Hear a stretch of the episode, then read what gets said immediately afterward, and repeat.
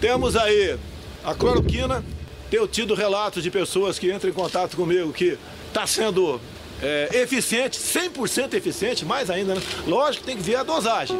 A dosagem é, do remédio é importante. Né? Presidente Jair Bolsonaro elegeu a hidroxicloroquina e a cloroquina como suas principais armas no combate ao novo coronavírus. O medicamento é usado no tratamento de pacientes com doenças crônicas como malária e lupus. Como explica para a gente a reumatologista e pesquisadora do Hospital Sírio-Libanês, responsável por revisar os estudos da cloroquina, Raquel Riera. Elas têm uma função, algumas várias funções, né? elas atuam de várias formas, mas elas atuam uh, diminuindo a intensidade da doença. Então, uh, os pacientes, por exemplo, os lúpicos, pacientes lúpicos, todos os pacientes lúpicos usam de rotina cloroquina, porque esse medicamento já comprovado que ele reduz a atividade da doença no organismo. Então, ela consegue controlar a atividade e os pacientes que fazem uso têm menos uh, reativação da doença no rim, reativação da doença na pele, reativação da doença articular. Isso é muito importante porque a gente sabe que cada reativação, por exemplo, piora o prognóstico do paciente. Então, eles têm essa ação de tentar minimizar o processo de doenças autoimunes, doenças inflamatórias. É, isso é bem conhecido, tá? Da parte do ponto de vista reumatológico, isso é bem conhecido. O presidente dos Estados Unidos, Donald Trump, foi o primeiro a falar publicamente sobre os possíveis bons resultados do remédio em pessoas com a Covid-19. Chloroquine, and some people would add to it hydroxy, hydroxychloroquine.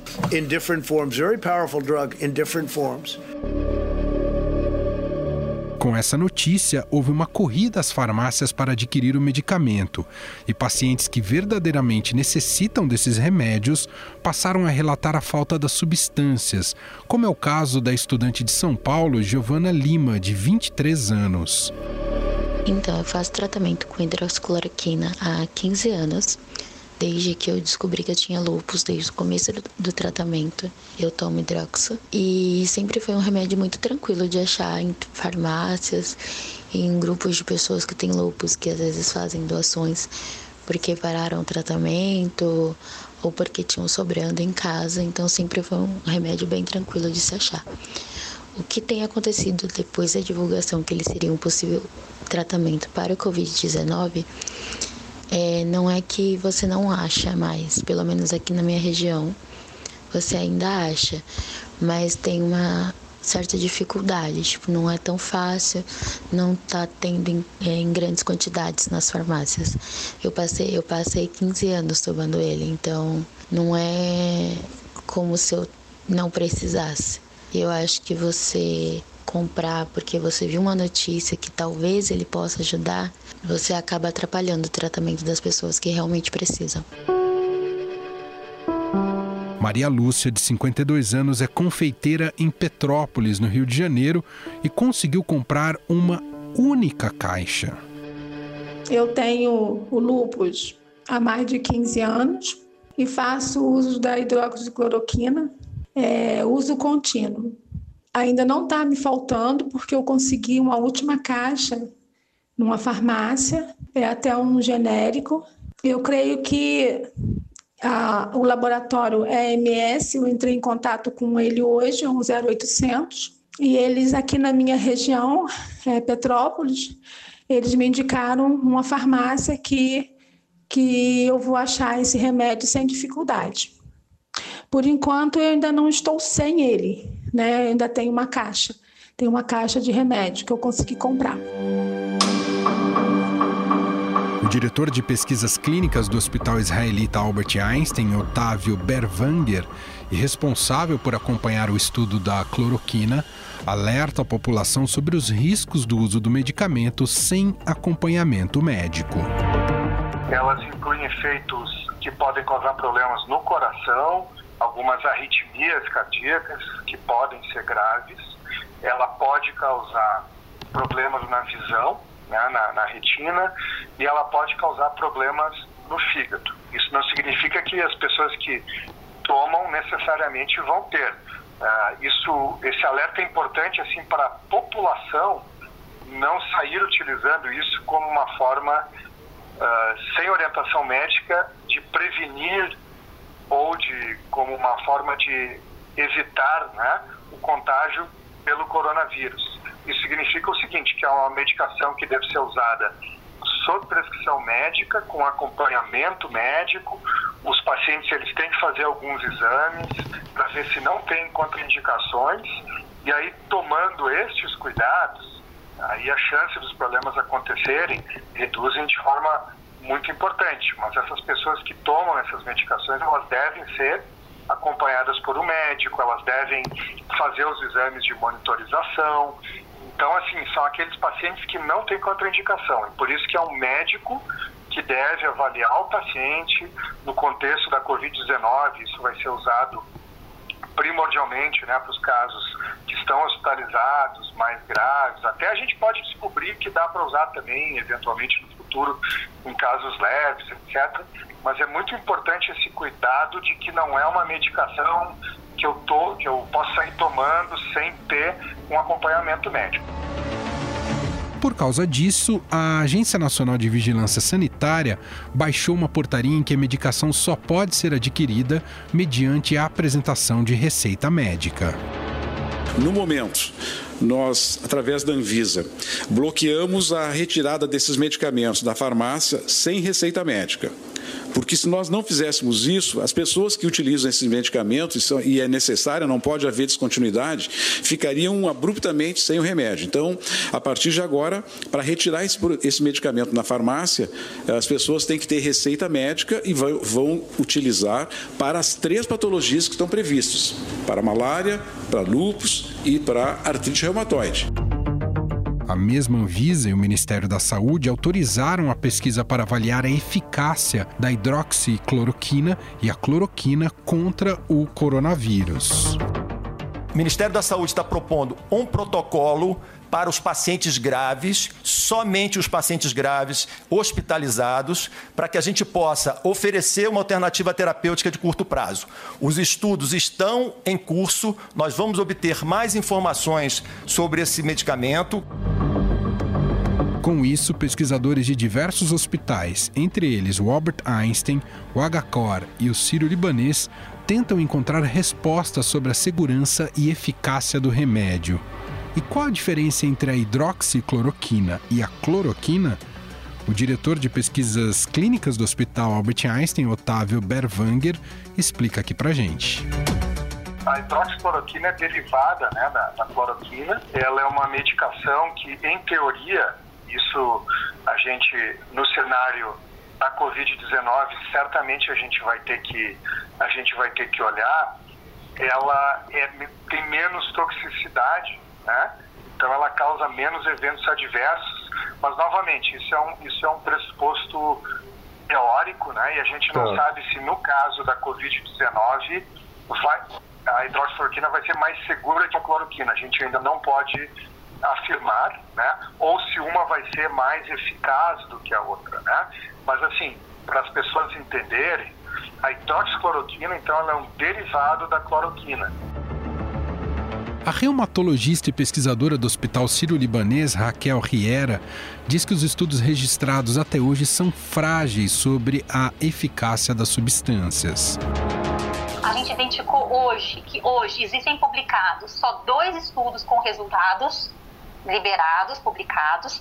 E esses estudos são pequenos, um tem 42 participantes, que é o famoso estudo francês, que todo mundo já está comentando, e outro é um estudo novo, que saiu agora também essa semana, que é um estudo chinês. Esse estudo tem 30 participantes, então um com 42, outro com 30, certo?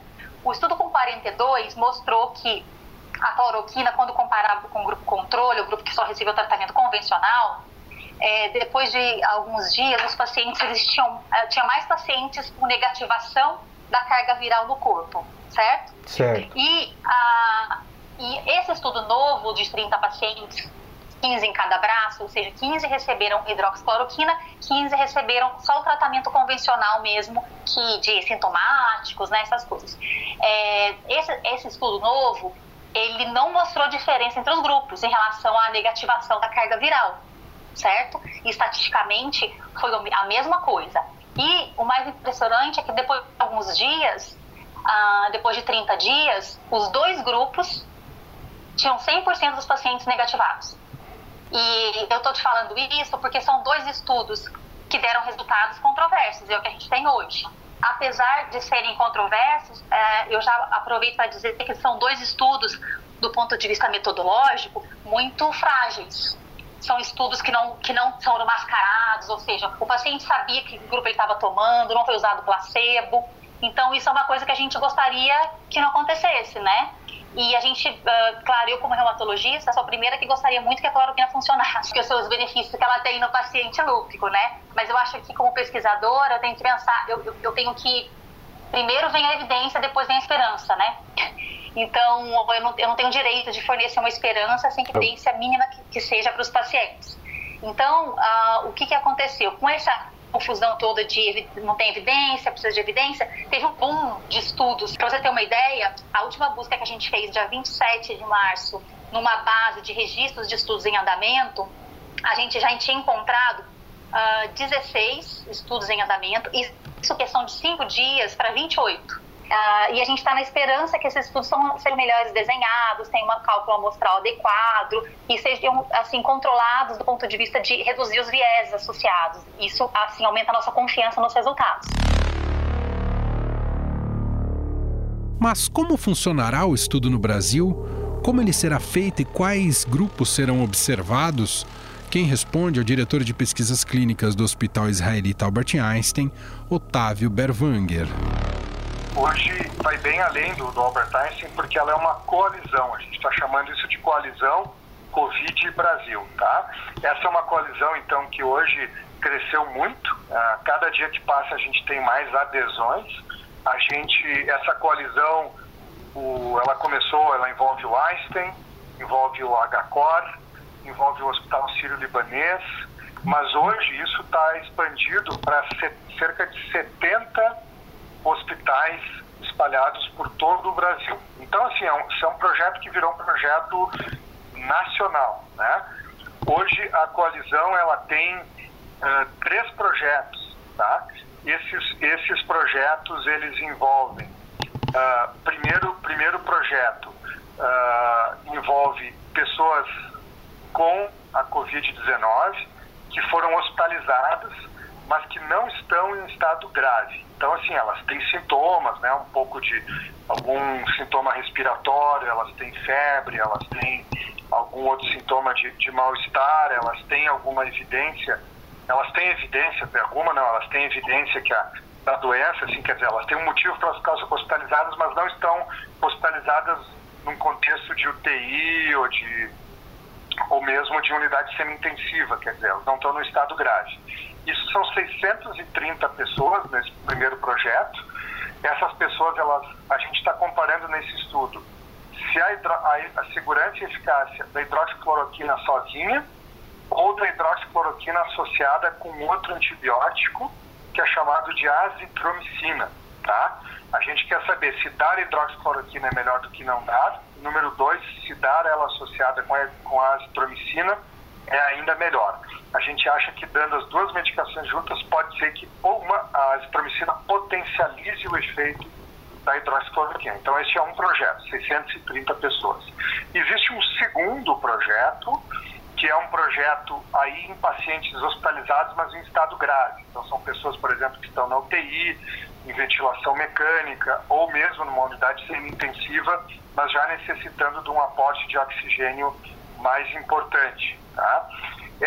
Nesse estudo a gente é, compara se dar a azitromicina junto com a hidroxicloroquina é melhor que dar apenas a hidroxicloroquina. Toda essa questão da hidroxicloroquina ou da cloroquina, o que nós temos é o seguinte: nós sim temos evidências preliminares, iniciais, ou seja, não são evidências confirmadas, mas que possivelmente essas medicações podem ser úteis. Nós temos a resposta final?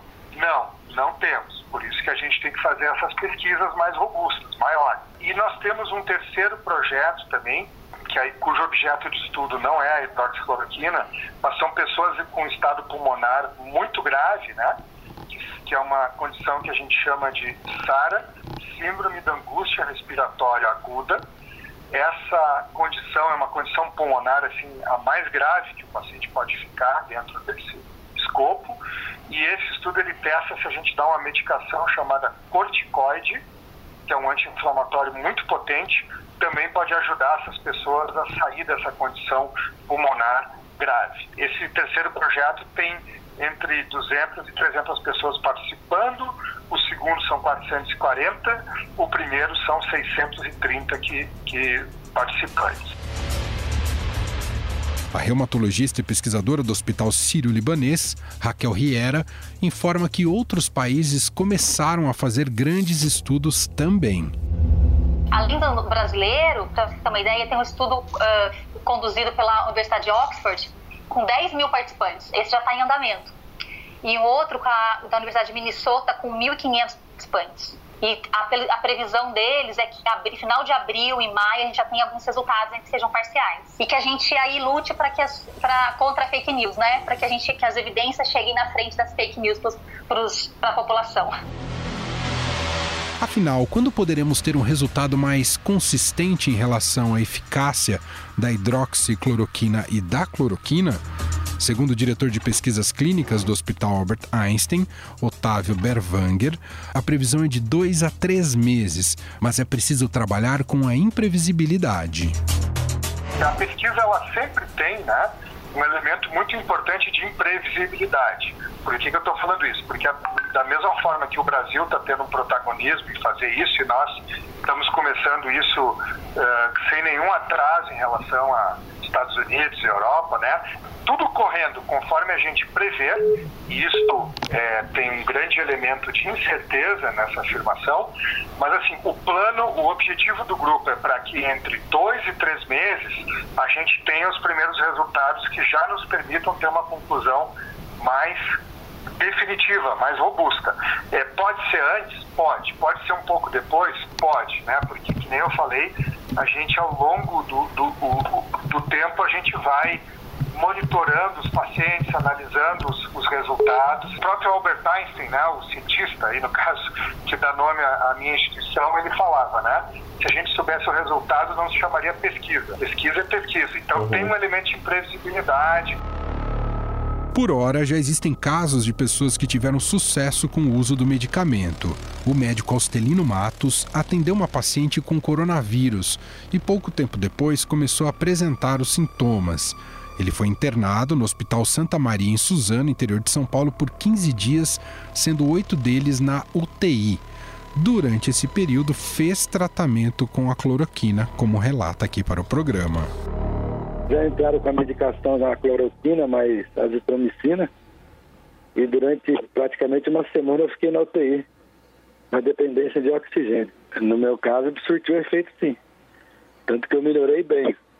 Na sexta-feira, por exemplo, eu já, já, já não tinha dor no, no tórax na hora de respirar.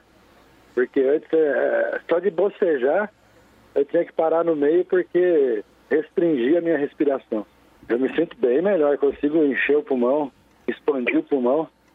É coisa que eu não conseguia antes. Hoje eu consigo até subir uma escada tranquilamente. Mas é um tratamento, por enquanto, empírico, assim, não tem uma, uma comprovação científica mas é uma coisa que vem dando certo, então a, é, é, a gente na, na, numa guerra a gente acaba usando o que dá solução, o que dá resultado. E o, o cloroquina e, o, e a azitromicina, lá no nosso serviço, eles têm dado um bom resultado nos pacientes que são atendidos.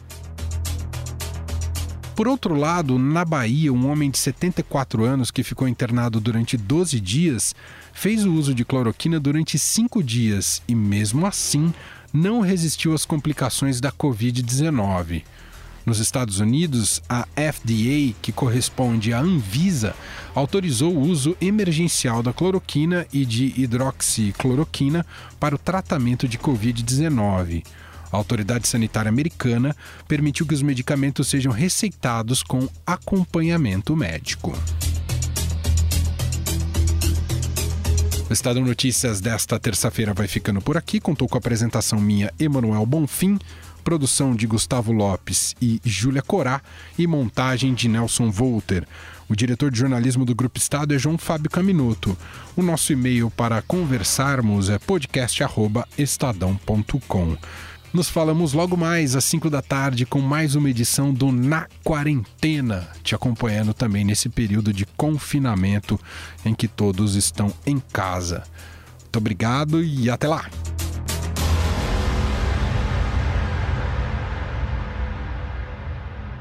Estadão Notícias.